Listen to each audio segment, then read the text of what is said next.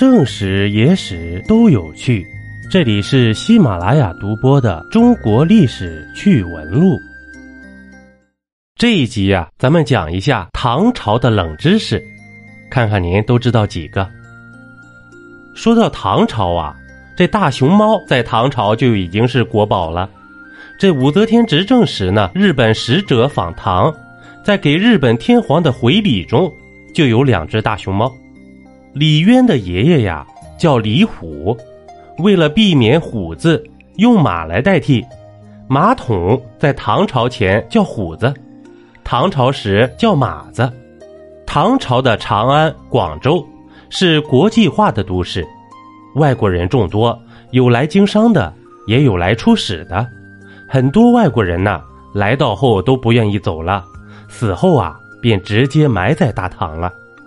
在唐朝啊，不能食用鲤鱼，卖鲤鱼的人呢会被杖责六十，因为啊，鲤鱼的“鲤”字儿与李氏的“李”同音。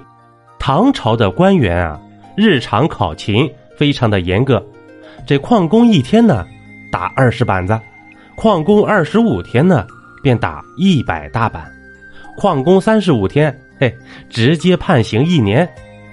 唐朝时期啊。陪酒女是正当职业，受当时的法律保护。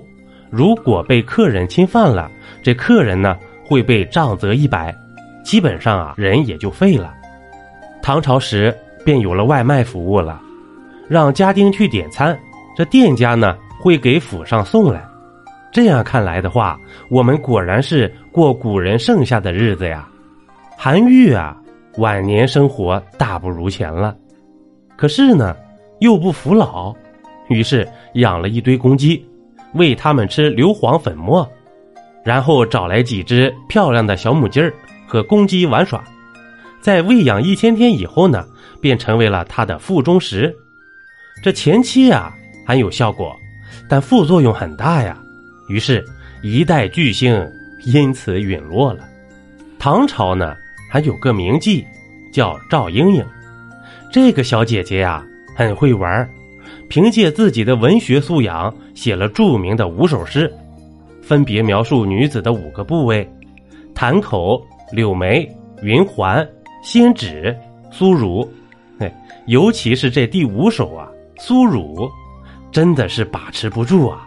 是这样写的：粉香汗湿摇琴枕，春豆酥蓉绵雨糕。欲罢谈郎门弄处，灵华良庆紫葡萄，怎么样？人才啊！一杯故事，一口酒，这里是历史绞肉机，我是金刚经。本集播完，感谢收听订阅，咱们下集呀、不见不散。